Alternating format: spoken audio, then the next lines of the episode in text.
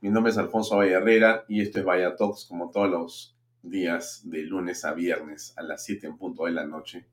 Salimos por las redes sociales de Canal B de Alfonso Valle Herrera y también estamos en simultáneo con expreso.com y expreso.tv sus redes sociales y los domingos, como ustedes saben, salimos también a través de PBO Radio 91.9 FM, desde las 5 de la tarde hasta las 10 de la noche, si usted se va a algún lugar como el aeropuerto o regresa de Lima o donde sea que esté y dice voy a escuchar algo que le puede interesar sobre la coyuntura política, pues puede poner 91.9 y escuchar los programas que tenemos y que pasamos acá de lunes a viernes. Muy bien, ¿en qué estamos? Eh, a ver, comienzo por un tema de noticia de último minuto o de la tarde, que es interesante e importante, de todas maneras, porque ha ocurrido en Lima. Es. Papá. En Plaza, árbol navideño que estaba ahí. Solamente ustedes han visto las noticias. Eh, el comercial ha hablado sobre el tema causó un poco de, preocupación esto. Lo que Plaza desea informar a la opinión pública que el día de hoy ocurrió aparentemente un cortocircuito en el árbol de Navidad ubicado en la plaza del Bicentenario. De manera inmediata que activó el plan de seguridad. No se registraron daños personales. Las actividades normales en nuestro centro comercial. Es lo que dicen oficialmente ellos. En realidad, es lo que estamos viendo. Es a lo que, insisto, preocupó a muchas personas, pero que no pasó a mayores. Esto es de alguien que estuvo cerca. Hay por lo menos unos 30 videos esta hora ya de lo que pasó en el Loque Plaza. Por todos lados hay videos de todo tipo, tamaño y ángulo. Cerca, lejos, arriba, abajo. Con más humo, con menos humo, desde Javier Prado, desde la avenida El Derby, donde sea que sea, desde donde sea que uno esté, ahí todo el mundo filmó, grabó y puso. Yo lo pongo acá porque me parece importante estamos cerca del polo, cerca del bloque Plaza, y hemos tenido simplemente que usted sepa lo que pasó y que no pasó a mayores. Esto realmente fue controlado, rápidamente y concluyó un evento eh, que ya a estas alturas no tiene ninguna importancia y no ha traído ningún riesgo para las personas que están en el Jockey Plaza. Bien, dos cosas. Primero, eh, estamos esta noche con un invitado muy importante que nos va a acompañar, que es Lucho Benavente. Ustedes conocen a Lucho Benavente, es un experto eh, no solamente en análisis político, sino tiene una empresa encuestadora muy importante. Y queremos preguntarle cómo ve la situación de la legitimidad o ilegitimidad del gobierno de don Pedro Castillo Terrones a estas alturas. El presidente ha estado todo el día eh, con abogados en eh, despacho presidencial, está a estas alturas y a esta hora con la gente de las Fuerzas Armadas, está con los principales jerarcas de las Fuerzas Armadas en Palacio. Imaginamos que debe estar viendo algún tema relacionado a la, eh, digamos, crisis en, en, Amazonas, es decir, deben estar organizando la manera de manejar el estado de emergencia o algo por el estilo. Esperamos que no sea otra cosa, pero en fin, están ahí las imágenes que mostrar ahora que están el presidente reunido con ellos. Bien, antes de pasar a hablar con Luis Benavente, solamente para comentar algo que ayer no puse y que se me quedó, ¿no? Y que bueno, quería comentar, que era esta.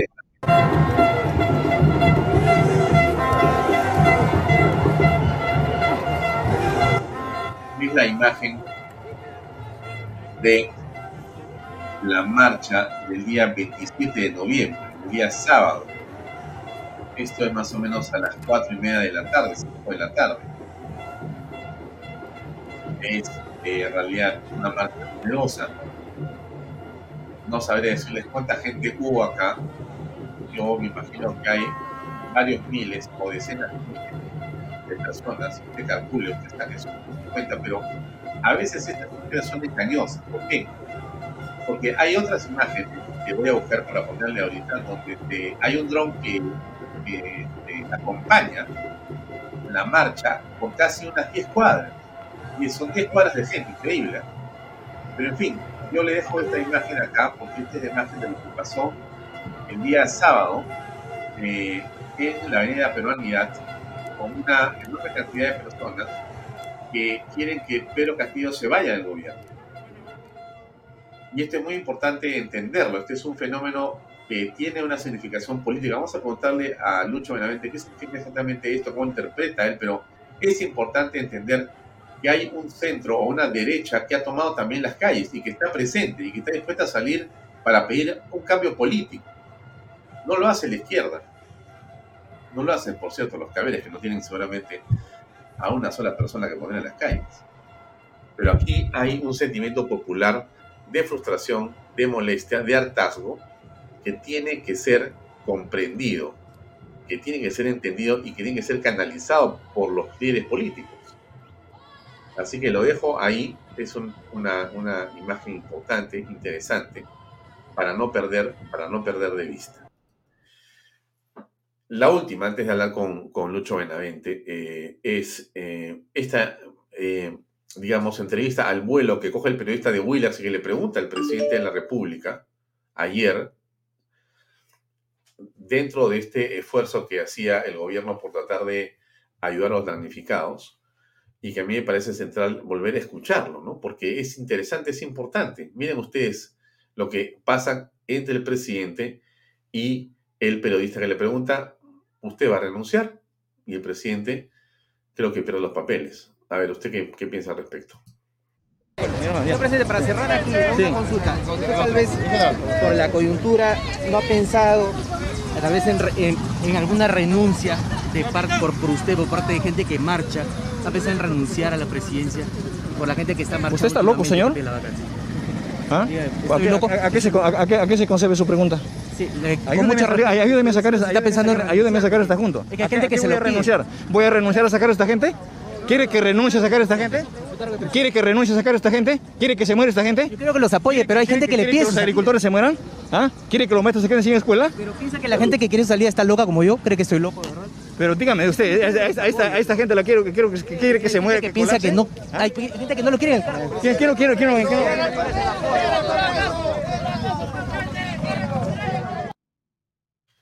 Bueno, e, eso es, este, no sé, no, la verdad que no sé cómo llamarlo a estas alturas, una reacción de esa naturaleza. Eh, yo solamente estudié algo de derecho y algo de comunicaciones y no, no, no comprendo todavía, eh, digamos, la magnitud de, digamos, la perturbación que puede tener una persona como el presidente de la República frente a una pregunta eh, de un reportero que además la tienen a estas alturas millones de personas en la boca. No es que el reportero le preguntó algo que era imposible de, digamos, imaginar, ¿no? todo el mundo viene hablando de la vacancia y o de la renuncia del presidente. Y cuando le preguntan al presidente, pierde los papeles, como hemos visto. Bien, hablemos con Luis Benavente, que está con nosotros ya aquí. Lucho, ¿cómo estás? Gracias por estar con nosotros. Sé que estás un poco complicado hoy día, pero te robo unos minutos para conversar. Eh, y te disculpo de la última parte porque vamos a tener a otra persona que he conseguido muy importante para que también nos acompañe, igual que tú, dada la, emergencia en la que te encuentras. Pero por favor, cuéntanos y explícanos, ¿cuál es tu percepción de las cosas a estas alturas, estimado eh, Lucho Benavente? Un gusto estar en tu programa. Las imágenes que has mostrado son muy sugestivas. Un presidente que no puede manejar una pregunta simple de un periodista que está cubriendo las actividades presidenciales. Tiene una respuesta que no da el nivel, no tiene la talla presidencial, no sabe responder. Eh, mm, creo que el presidente de, una papa, de una pequeña escuela, daría una mejor respuesta. Eh, pero eso nos dice cómo actúa el presidente, cómo es su conducta, cómo es que decide, nos habla mucho del presidente, em, y en una circunstancia tan complicada para el país que él mismo es el principal responsable de que se haya generado. Está llevando un proceso de vacancia que con una velocidad muy alta eh, está tomando fuerza en, muy pocos días. Lo otro, la marcha nos mostraba una marcha con una mediana concurrencia. Em, yo no creo que sea que es una, una derecha que se expresa ahí, porque muchos ciudadanos de centro, sí hay algunos derechistas seguramente, a lo cual tienen absoluto derecho de, serlo, eh, y muchos peruanos independientes que, creen en un sistema de libertades, en una democracia representativa, y que están viendo que el país se está yendo al abismo, ¿no? Y por eso piden la vacancia. Y no solamente por ese sentimiento, sino por hechos objetivos que conducen a esta incapacidad moral que establece la Constitución. Los últimos hechos hablan muy claramente, no, los voy a repetir, pero sí podría decir cómo ha cambiado el Perú después de la, desde la gloriosa campaña de la Breña con uno de nuestros máximos héroes, Andrés Avelino Cáceres, a las reuniones casi clandestinas o clandestinas del presidente en Breña. Eh, yo creo que hay algo que, cambió eh, en el tiempo en el Perú y por otro lado también cambiaron las cosas en pocos meses de un castillo que creaba castillos en el aire a un sector de peruanos que había ilusionado hace unos meses a un castillo del terror político que está creando con eh, la manera como está conduciendo al país, generando una absoluta inestabilidad política con repercusión en una inestabilidad económica que a su vez eh, conduce a un aumento de los precios de los productos básicos, de los alimentos y a una incapacidad de recuperar el empleo, sino más bien de perder cada vez más empleo y más trabajo informal. ¿no? Ese es el abismo en el cual estamos por esa incapacidad moral, por esa incapacidad de gestión, por esta falta de, un rumbo adecuado, ¿no? Ellos tienen un rumbo equivocado, sí tienen un rumbo, pero un rumbo que es el del enfrentamiento, de la lucha de clases y de crear las peores condiciones, ¿no? Porque el marxismo clásico decía que las condiciones se agudicen para generar el clima propicio a la revolución, ¿no? Más o menos en ese pensamiento ortodoxo ellos encuentran que las cosas funcionan, ¿no? En un, país que no, no, no está funcionando y que está preocupando mucho y que está en este momento en un dilema sumamente complicado. Eh, Lucho, ¿tú aprecias de parte del presidente una pérdida de control, no solamente en la pregunta del periodista, que eso es evidente, o sea, la pregunta es eh, en realidad un poco tonta, pero me refiero, una pérdida de control en general que se expresa o, eh, digamos, se grafica en e, e, este dime direte con el periodista, pero que en general eh, podría estar siendo solamente eh, una pequeña muestra del descontrol presidencial o esto es una exageración? No, creo que es un botón de muestra de algo más profundo, es la punta de un iceberg del temperamento presidencial y, debajo de lo que vemos en esa conducta descontrolada es una estructura sólida que no sabe decidir, que no sabe tomar las cosas, que no sabe entender eh, los hechos políticos. Eh, eso está muy, muy claro. Em, político con talla, pues esta pregunta es muy, muy simple, ¿no? Porque voy a estar loco, se puede responder a con una sonrisa, eh, se puede decir muchas cosas para salir de, esa pregunta, ¿no? No, no, no era, por último, pertinente ponerlo en esos términos, pero el lo hizo y el presidente pisó el palito y reaccionó de esa manera, ¿no? Y esa forma que tenía de decir, este, voy a abandonar a la gente acá, voy a estar loco porque no sé qué, una victimización, una situación creada que no, no, convence, ¿no? Si un presidente no puede dar respuesta a eso, ¿Cómo puede dar respuesta a los graves, profundos problemas nacionales? ¿no? Eso es muy, muy claro, ¿no? Y eh, eso es lo que vemos de manera constante en la conducta del presidente Castillo. No sabe gobernar. Ahora. Eh, Porque ataranta.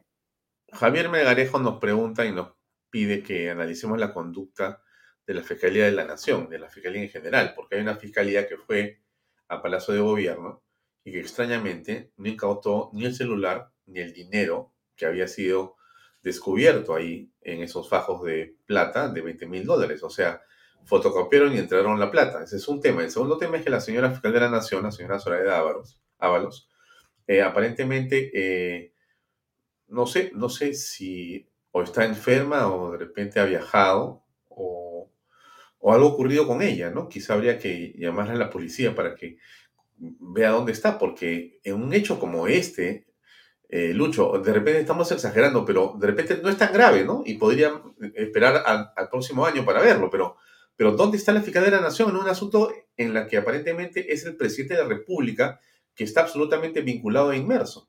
¿Cómo aprecias eso? Sí, yo, yo sí creo que es un hecho grave, es gravísimo, ¿no? Porque además está en un contexto de otros hechos, como esta señora, esta asesora de una empresa que Luego de ir tres veces en un mes a Palacio de Gobierno con dos reuniones con el presidente, esa empresa asesorada por ella gana una buena pro por más de 200 o cerca de 300 millones de dólares. Eso es algo que mm, genera sospechas muy, muy visibles de que algo puede estar pasando hay algo que no es transparente, ¿no? Y entonces se dice mucho que hay un cobro por reuniones que pueda tener el presidente, en fin, esas son simples especulaciones, pero no hay un hecho de transparencia. Mira, cuando yo he visto eso, lo primero que he pensado es en el líder de Corea del Norte, este gobernante autoritario que hay, cuyo nombre nunca recuerdo, em, ordenó que su jefe de seguridad, quien luego fue un disidente y contó toda esta historia en Corea del Sur, donde está refugiado hoy, eh, creó una fábrica de drogas para que el gobierno entre al mercado ilícito de las drogas y generar dinero para la supuesta revolución de ellos. Entonces, en estos procesos revolucionarios, por lo visto, todo vale para hacerse de dinero. Y eso ahí me puede conducir al tema de la generosidad que se tiene con los cocaleros, cuyo principal mercado son los narcotraficantes, etcétera, etcétera, etcétera. ¿no? Entonces no vemos eh, aspectos muy transparentes, limpios en la conducta presidencial. Y esos 20 mil dólares en un baño, además de lo surrealista que resulta ser, eh, es algo muy, muy sospechoso. ¿no? La Fiscalía, por un lado, tiene la osadía de entrar al Palacio de Gobierno donde por lo visto ocurren muchas cosas. Habría que hacer una serie para Netflix sobre Palacio de Gobierno, ¿no? Algunos capítulos este y cosas raras que pasan en, en este caso la, realidad siempre termina siendo más fascinante que cualquier guion, ¿no? Porque nadie se ocurriría que está pasando esto en el Perú. Esta es la declaración del ministro del Interior hace unos minutos. Escuchemos, por favor. ¿Usted considera que esto ya es un delito? Lo que esperamos es que la, se haga una investigación rigurosa y eso se debe eh, esclarecer y quienes están implicados deben responder a las inquietudes de la ciudadanía. Eso es lo que yo puedo adelantar. Usted como fiscal, usted ha sido fiscal, ¿usted eh, considera en todo caso que esto se estaría eh, dentro de un marco de un delito por el presidente? porque no él está siendo registrada esas visitas como debía de haberse hecho, bueno, en Palacio en todo caso, donde quedan no, registrados? No puedo tipificar quienes tienen que responder sobre esto, como usted bien dice, son los que han concurrido a ese lugar. En consecuencia, esperemos el desarrollo de las investigaciones. Y hay dos investigaciones, ¿no? La Contraloría, ayer ha abierto investigación, y por otro lado, eh, creo que el procurador está solicitando investigación, procurador anticorrupción, está solicitando investigación para determinar lo que él estime conveniente.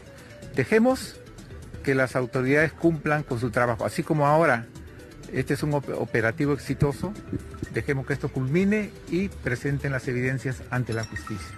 Ya, pero Muchas gracias. Usted, eh, ¿Esto no sería un delito? Le pregunto, disculpe la, insistencia. No, no, yo no... ¿Está permitido que el presidente reciba visitas por el Palacio? Por transparencia, los actos, y con esto quiero ser claro y termino, por transparencia, todo hecho relacionado con la función lo tienes que atender en tu despacho. Bien, bueno, eh, varias cosas que comentar. ¿Qué opinas, eh, Lucho? Ahora, eh, como te decía, por un lado es una audacia que la Fiscalía entre a un baño en Palacio de Gobierno, lo cual puede parecer surrealista. Tal vez algo olía mal y eso condujo a llegar a ese baño, encontrar ese dinero ahí. Pero por otro lado, no dar una prisión preventiva, que por mucho menos hay quienes están con prisión preventiva, no iniciar una acción más decidida, no confiscar ese dinero sospechoso, etcétera, etcétera, etcétera. Entonces ahí la Fiscalía eh, no, no, no complementa la, osadía inicial. Ahora, todo esto todas estas, estas cosas de los últimos días se dan en el contexto del proceso de vacancia. Y lo único que hacen es aumentar la fuerza del, proceso de vacancia, ¿no? Por un lado, y todos estos errores, hechos, cosas raras que pasan en el entorno presidencial o con el mismo presidente, con esas visitas, con las reuniones clandestinas en la casa de Breña, etcétera, etcétera. Junto con eso hay una caída, junto con eso hay una caída de la imagen presidencial. La aprobación llega a solo 25 puntos porcentuales en, en menos de cuatro meses, porque el campo fue la semana pasada eso también debilita mucho. Y comenzamos a ver que el presidente tiene una pobreza de respaldo político, está también cerca a, una bancada que puede dividirse en torno al tema de la vacancia, eso no es improbable, y algunas fuerzas que comienzan a, sumarse, ¿no? Somos Perú, ya dijo algo, Hernando de Soto se pronunció, entonces la vacancia va creciendo, va, va subiendo, en 10 días ha tomado una fuerza mayor. Entonces, eh, recordemos que el caso de Vizcarra fue de un político que tenía una fuerza política pues, que era el doble, el triple de la que puede tener hoy Castillo. Tenía mucho respaldo en los medios, en la prensa, en la opinión pública. Era el supuesto héroe, héroe falso de la lucha contra la pandemia, que lo único que logró fue Perú, es el país con más muertes por millón en el mundo, hizo la peor gestión en todo el mundo, pero lo querían ver como un héroe y esa era la versión oficial, tenía 70% de aprobación popular y de pronto no hubo 87 votos, hubo 105 votos, ¿no? Em, el caso de, de Castillo es que tiene un respaldo mucho menor, su fuerza política es muchísimo menor que la que pudo haber tenido en su momento Vizcarra, por lo tanto, es totalmente vulnerable y pensemos que hay congresistas que, eh, por un lado, ya comienzan a pensar el tema, pero que también están expuestos a muchas presiones y fuera del Congreso también hay poderes fácticos, reales, objetivos, institucionales, de todo tipo, que se están movilizando en, en, este tema. ¿no? El hecho es que la vacancia va tomando una fuerza muy grande por acompañada de esta pérdida de legitimidad del presidente Castillo por todos sus errores y por su incapacidad de gobernar. Ahora, a estas, a estas alturas, son las 7.24 de la noche, hay un hecho que llama la atención, es que el presidente de la República está reunido en Palacio desde hace una hora más o menos, aproximadamente una hora, sí, con eh, los eh, altos mandos de las Fuerzas Armadas. También se encuentra ahí el ministro de Justicia, Aníbal Torres, y el canciller, Maurto da la impresión que lo que están eh, haciendo, conversando, tiene que ver con el estado de emergencia. ¿no? Digo porque hay rumores, hay tranquilidad, mucha gente nos ha llamado por teléfono, escribe en las redes sociales, esto qué cosa es. Eh, y yo tengo esa impresión. ¿Tú tienes una impresión respecto a este tema, eh, Lucho? Sí, creo que es raro, ¿no? Recuerdo inmediatamente apenas tocas ese tema, Alfonso, aquella foto del presidente Vizcarra con todos los mandos militares. Eh, en una situación complicada también. Eso fue a mitad del año pasado, poco antes que concluya su, mandato. Entonces, sí, e, es la manera que pueden tener de demostrar cierta fuerza.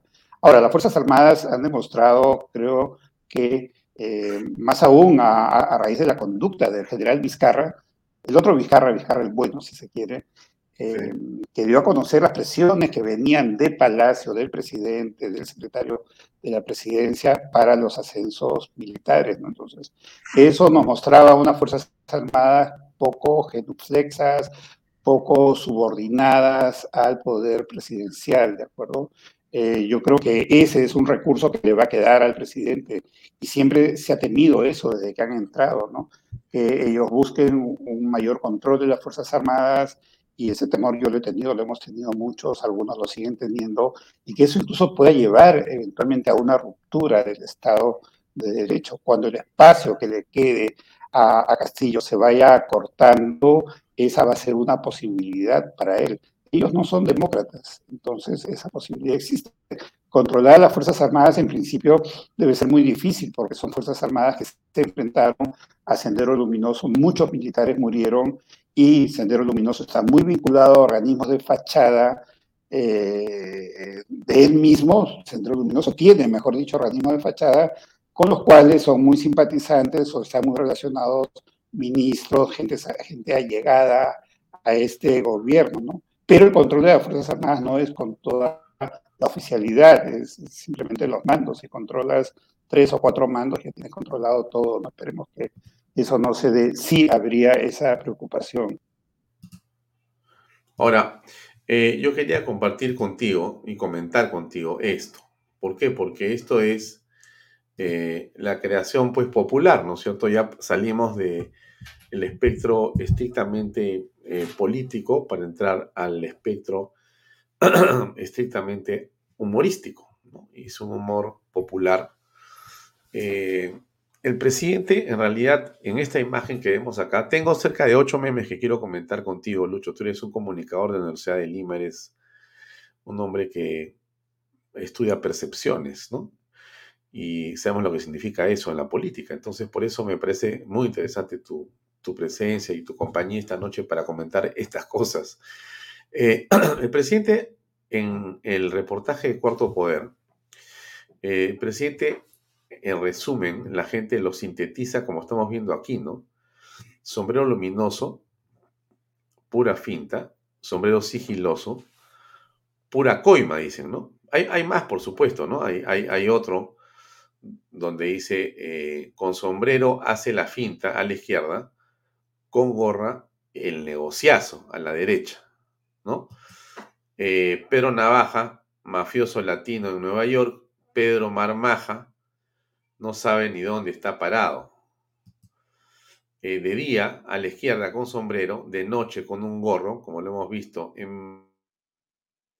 sigilosamente. Eh, la metamorfosis del del profesor a las 6 de la mañana, muy malo con su gorro, a las 9 de la mañana, malo, regular a las 12 y media, a las 9, se va convirtiendo en bueno, muy bueno, ya cambia, ya es eh, un delincuente en la noche. Bueno, esta es la realidad, no de lo que nosotros hemos hecho, ni que vemos necesariamente, sino que es lo que recogemos en las redes sociales. ¿Cómo aprecias tú lo que ha pasado con la imagen del presidente, estimado Lucho Benavente? Ha entrado muy rápidamente en una espiral de, deterioro muy, muy fuerte, ¿no? Eh, no ha sabido manejarse de manera tal que eh, proyecte una imagen sólida de estadista. El mismo uso de símbolos ha sido, digamos, poco inteligente. Ese sombrero, a ver qué significa el sombrero, se ha puesto el sombrero para cubrirse del sol y en pleno invierno este se andaba con sombrero, entonces es un sombrero falso. Uno, dos, el sombrero se usa en exteriores, no en interiores. Y ella no solamente es falso, sino que es ridículo. Y da vergüenza a muchos peruanos que nuestro presidente esté con otros presidentes en reuniones internacionales con un sombrero, escondiéndose prácticamente en un sombrero, no da la talla presidencial. Entonces los símbolos son algo cuidadoso eh, yo comprendo el lápiz en la Revolución Cubana, al margen que te guste o no, de acuerdo o desacuerdo.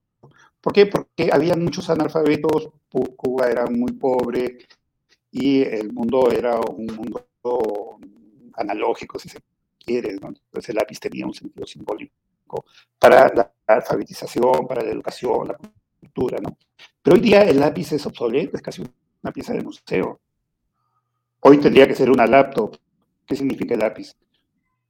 Condenar a los pobres a no avanzar, a no integrarse a Internet, a no integrarse al mundo digital, a no dar el salto, que, se queden en el atraso analógico, donde ya hubo un apagón hace tiempo. Entonces son símbolos sin pensar, simplemente porque se copiaron de los cubanos, porque vino gente de Cuba que está ahí en Perú libre. Entonces los símbolos son algo muy, muy poderoso, son muy fuertes, un símbolo puede tener más fuerza que cualquier cosa material si está bien manejado, profesionalmente manejado, inteligentemente manejado y que capte el sentir popular, el sentir de los peruanos, ¿no? Pero esos símbolos pues son símbolos superpuestos de manera falsa, ¿no? Y terminan muy fácilmente eh, jugando en contra de quienes lo manejan, ¿no? El sombrero ya es una fatalidad. Parece que el presidente va a terminar estrangulándose con ese sombrero, ¿no? El lápiz no le he puesto la putería porque el lápiz genera cierto respeto, ¿no? Pero el lápiz es algo obsoleto también. Sí, y hoy día eh, ha circulado en los Twitter de todos o en el WhatsApp de todos, desde muy temprano, ¿no? Esta, esta, esta canción de Pero Navaja, donde en el centro de la música está el presidente Pero Castillo, o sea, es Pero Castillo el nuevo eh, Pero Navaja, ¿no? Y la letra ha sido desarrollada eh, teniendo a Castillo en el centro del escenario, y en fin, es un tema que ha corrido y corre rapidísimamente, y que, como tú bien dices, Lucho, termina fijando una imagen en el imaginario popular, y por lo tanto ahí ya no la vas a sacar así nomás, porque más allá de cualquier campaña mediática, lo que capta el momento y lo que la gente se, eh, eh, digamos, se imagina y lo que la gente construye en su cabeza eh, termina siendo lo que se afirma. Ya, ya más allá, y te cuesta una barbaridad cambiar ese esquema. Lo conocemos quienes manejamos comunicación y hemos visto cómo justamente hay que luchar contra esa percepción y hay que cambiarla rápidamente. Y tienes que pelear para que no se instale en el imaginario una imagen negativa de una marca, una empresa, de un político o de un, una, eh, lo que sea, porque si no es complicadísimo cambiarla. Y acá la gente ya se instauró o ya se instaló esa imagen de la que estamos hablando. O sea, ya el presidente tiene dos caras claramente establecidas. De día, el hombre sombrero, de noche, el hombre del gorro que hace los lobbies. Ahora, em, los hechos de los últimos días, de la última semana, tienen un común denominador.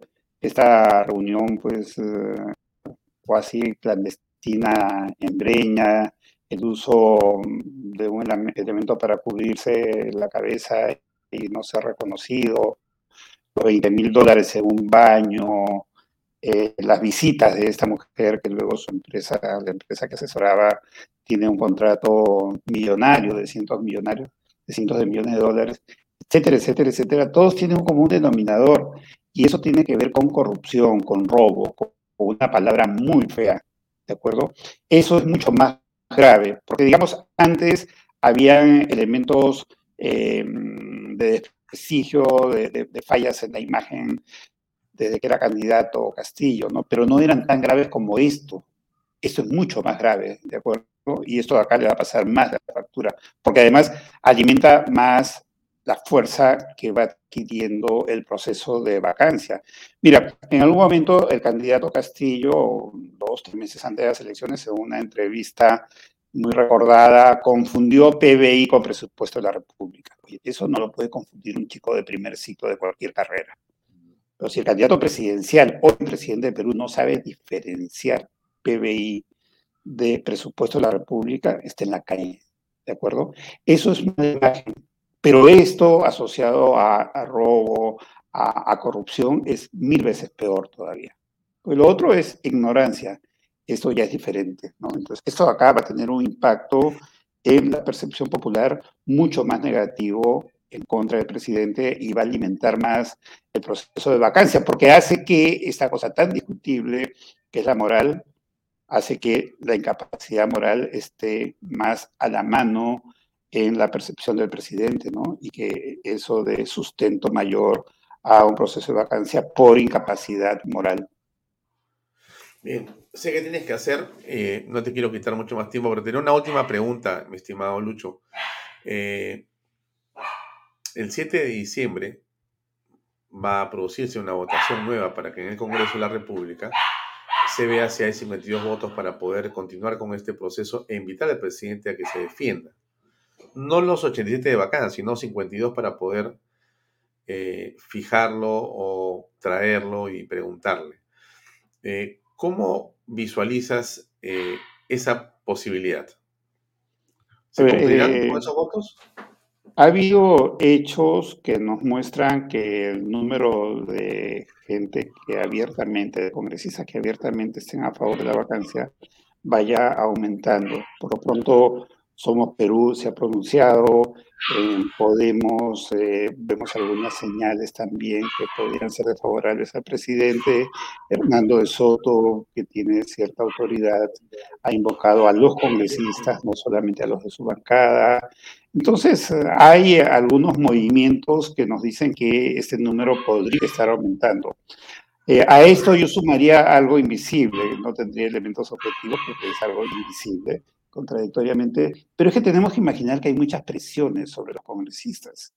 Y una de ellas es la autopresión, si cabe la palabra, en el sentido que estos congresistas van a querer tener un futuro. Estarán pensando en ser gobernadores, alcaldes, en volver al Congreso en 2031, qué sé yo, su futuro político, ¿no? Y respaldar a Castillo es algo que puede comprometer su futuro político. Un presidente que no tiene ya respaldo popular, que del 50% que tuvo en segunda vuelta ahora está en 25% de aprobación, según el IEP, de, una encuestadora que más bien ha sido favorable a él. Em, entonces, yo creo que para el 7 de diciembre habría altas probabilidades de que se junten esos 52 votos. Y otra vez eh, voy a la lógica que con el pobre respaldo político que tiene el presidente Castillo es muy vulnerable a una vacancia, si lo comparo con un eh, Martín Vizcarra que tenía un fuerte respaldo político en el Congreso y fuera del Congreso y de 70% de aprobación popular que terminó con 105 votos para vacarlo, ¿de acuerdo? Yo, yo veo al presidente muy vulnerable, tendría que estar muy preocupado y no sé si ese es el motivo de fondo de la reunión de hoy con los oficiales de las Fuerzas Armadas.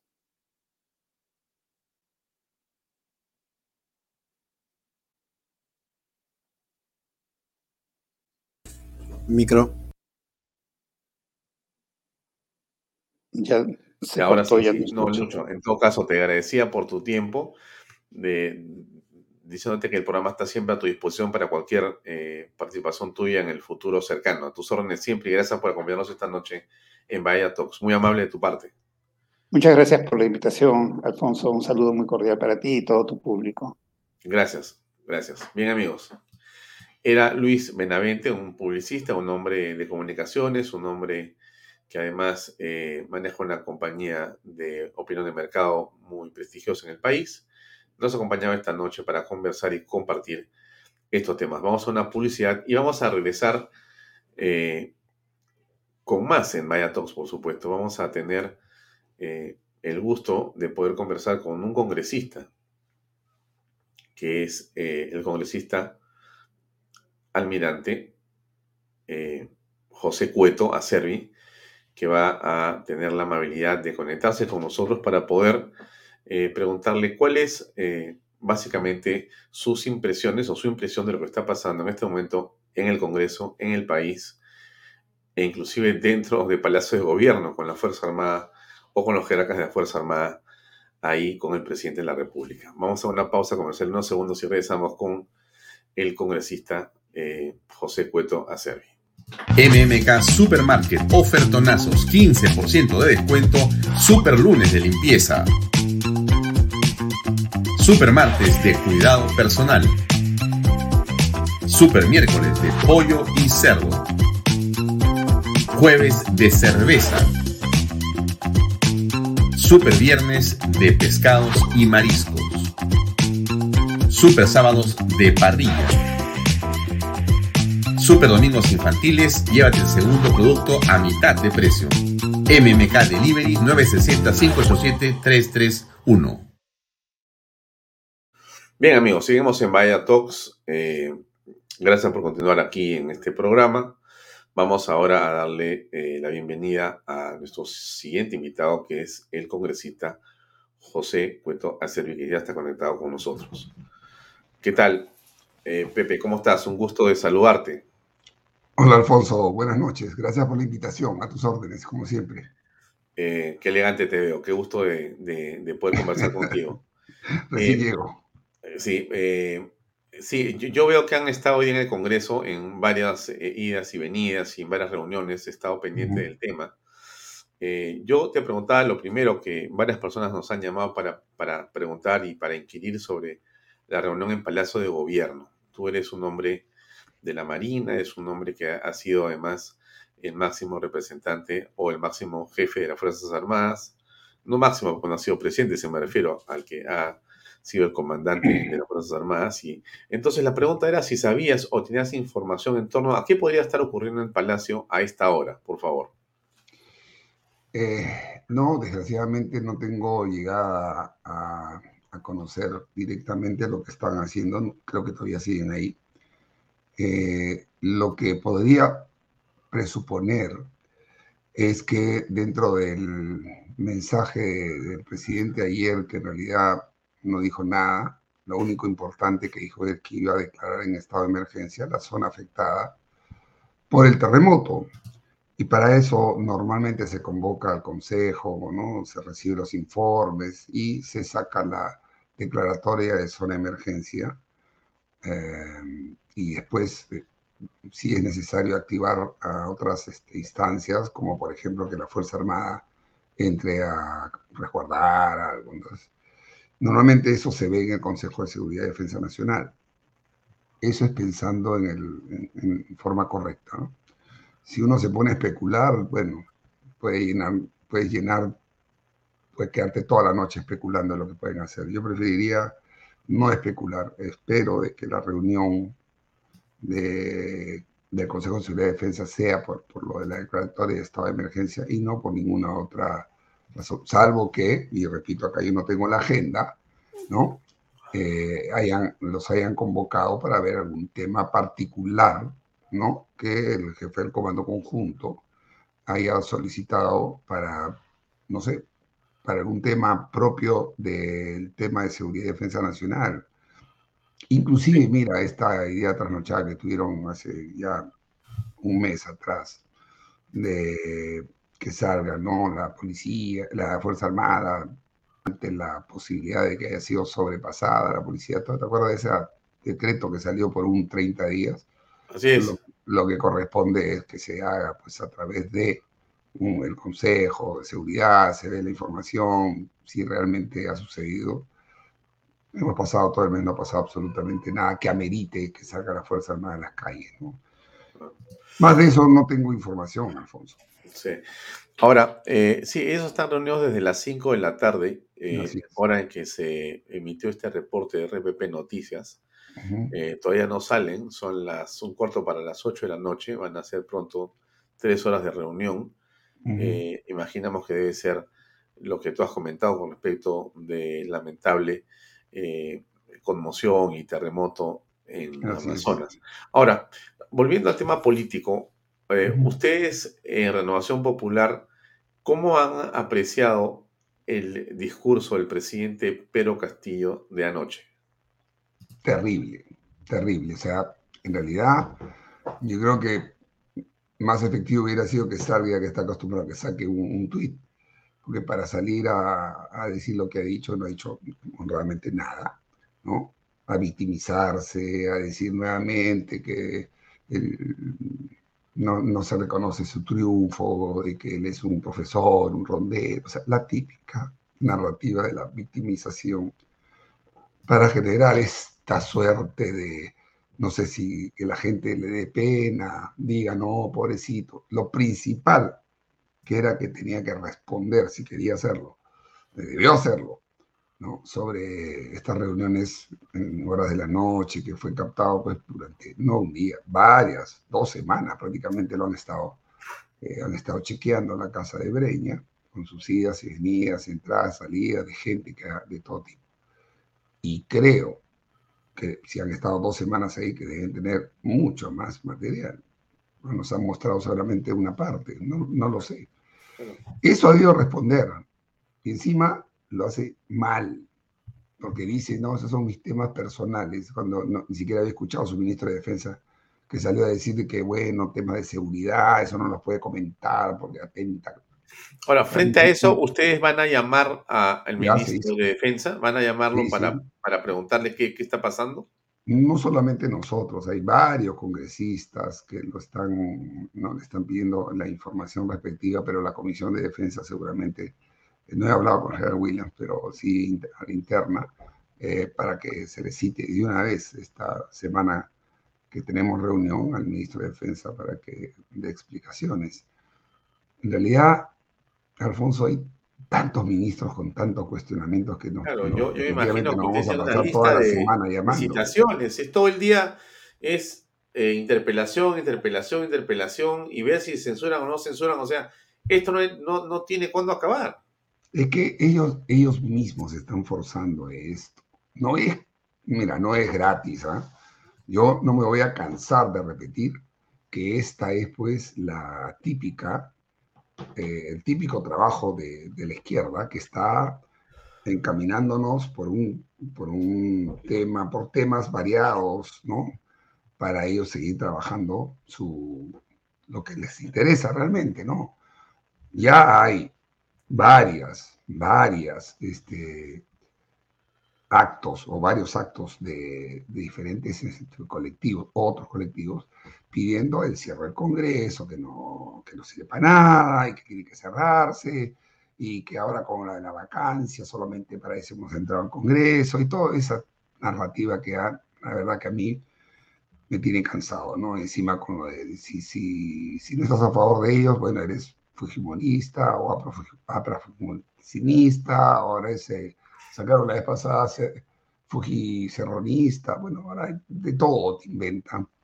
El tema que ellos quieren de todas maneras su asamblea y para eso están trabajando. Ponen a una persona impresentable en una cartera, en algo, hace alguna tontería o nombra gente que obviamente los focos del control político saltan y le pones la puntería y le dices, oiga, usted no puede hacer esto, venga para acá. Y, empieza esa distracción. Y cuando ya lo vas a interpelar, bueno, lo, sacan. Pero ya cumplió con lo que tenía que hacer. Y así ha pasado desde que han entrado al gobierno. Pepe, los hechos de la Casa de Breña, los conocidos del día domingo en Cuarto Poder, eh, da la impresión que consolidan la votación del 7 de diciembre en favor de que se le llame al presidente de la República. La pregunta, más bien, va hacia si tú crees que eh, va a alcanzar para los 87 votos, porque los 52 parecería que podrían ser alcanzados, pero los 87 para la vacancia, ¿cómo lo aprecias tú en este momento? A ver, lo de la llamada al Congreso, a estas alturas yo te diría que ya hemos sobrepasado los 52 votos. Ahí se le va a poner una fecha, al presidente, ¿no? De acuerdo a lo que dice el reglamento del Congreso. Yo personalmente creo que él no hay. Él no, se va a parar ahí a responder. No ha respondido, no puede responder a un periodista que le dice, oiga señor, una pregunta muy lógica. No se va a enfrentar a, a, los No se va a sentar a responderle a, toda la gente en el Congreso. Va a mandar seguramente a su abogado, ¿no? Pero mira, lo importante es que vaya, o que mande a su representante y la gente, el país, escuche las respuestas del señor Castillo. Yo no sé qué cosa va a decir, que va a insinuar o que va a inventar, ¿no? Ante tantas, tantos hechos que están pasando. Esto que ha pasado solamente, que han soltado el día domingo es realmente grave. Él no puede estar diciéndote, ah, bueno, mi vida privada, como escucha algún periodista por ahí todavía que es un asiduo defensor de, del señor Castillo, que no hay pruebas, que no sé qué, que esto y lo otro, que él puede hacer lo que, ¿no? Su vida privada, no, señor. Tú cuando eres ya presidente de la República, por eso que a veces yo en forma un poco irónica digo, pues parece que no, es que la oposición estemos dolidos y no reconozcamos el triunfo del señor Castillo, todo lo contrario nosotros por, lo mismo estamos ejerciendo control político. El tema que me parece a mí es que el señor Castillo no se ha dado cuenta que es el presidente de la República y que tiene que rendir cuentas de todos los actos de su vida. Desgraciadamente, eh, la vida privada del presidente también se convierte a veces en pública. Privado, nadie se puede meter a su casa, a la familia, esas cosas, pero si sale a la calle encima, así como está ahí presentándolo ahorita, que, que, que, uno, mira, cualquiera que lo ve por la calle dice, oye, es el presidente, ¿qué hace ahí? ¿Por qué entra? ¿Por qué así? nos tiene a todos acostumbrados a estar con su gorro, no se lo saca, pero ni, creo que ni para entrar a, que debería sacarse en, sitios cerrados, y ahora se cambió la, el sombrero por un gorrito y, la cantidad, la gente que han ido a buscarlos, ahí veo al, ¿no? al sobrino que es chofer, de todo, el, chico este, ¿no? Lleva a una persona, lleva a otra, saca, mete. Y ahí, mira, es una señorita, ¿no? Esa no es la, no, no, no, no, no, no han entrado, entran y salen varias personas. Varias personas, he visto ahí y, los han identificado a muchos de ellos, ¿no? Muchos de ellos son proveedores o este, gente. Este, este, este tema es realmente grave. Se suma a todos los cuestionamientos que se le han venido haciendo señor. Pero el presidente ha dicho que esto es un asunto en realidad eh, de su casa y es privado. ¿Eso no es suficiente como para quedarse tranquilos? No, pero bueno, no, sé cuándo ha sido nombrada la casa de. Ya se va la señorita. Este, no sé cuándo ha sido nombrada su casa, que yo sepa. Porque tú en tu casa vives con tu esposa, tus hijos, ¿no? Tu familia vive en tu casa. Y hasta donde yo sé, él vive con su familia en Palacio, creo. Entonces, y eso era un local de campaña, por lo menos así se presentó durante la campaña, ¿no? Para la redundancia. ¿No? Creo que esta es la, la, señora de la. ¿Cómo se llama este? este esta oficina de, de bienes, del Estado. Bienes del Estado. Pero sabes que, este, Alfonso, yo creo que no nos pueden seguir tratando de agarrar pues, de tontos, ¿no? Claro, pero la fiscal de la Nación no, no ha dicho esta boca es mía, entonces, este, Pepe, puede ser que al final esto termine en nada, pasen los días. ¿O tú crees que no va a ser así en esta oportunidad? Y por eso es que la población está harta de, todas estas cosas, porque eso se llama impunidad. Yo estoy seguro de que si hubiera sido de repente, no sé, otra persona, otro político, que no sea amigo pues, de, los, de, este, de este grupito de poder, ya lo hubieran crucificado, ya hubiera ido corriendo la fiscalía inmediatamente a allanar la casa, a buscar si hay computadoras o, qué sabe Dios qué cosas. Pasan los días, pasarán los días, ¿no? Si me pongo a pensar mal, digo, bueno, están pasando los días para que terminen de limpiar, borrar, sacar, y entonces dentro de unos días, una semana, de repente o más, se aparece pues, un fiscal a ver qué hay. Y dice, no, no hay nada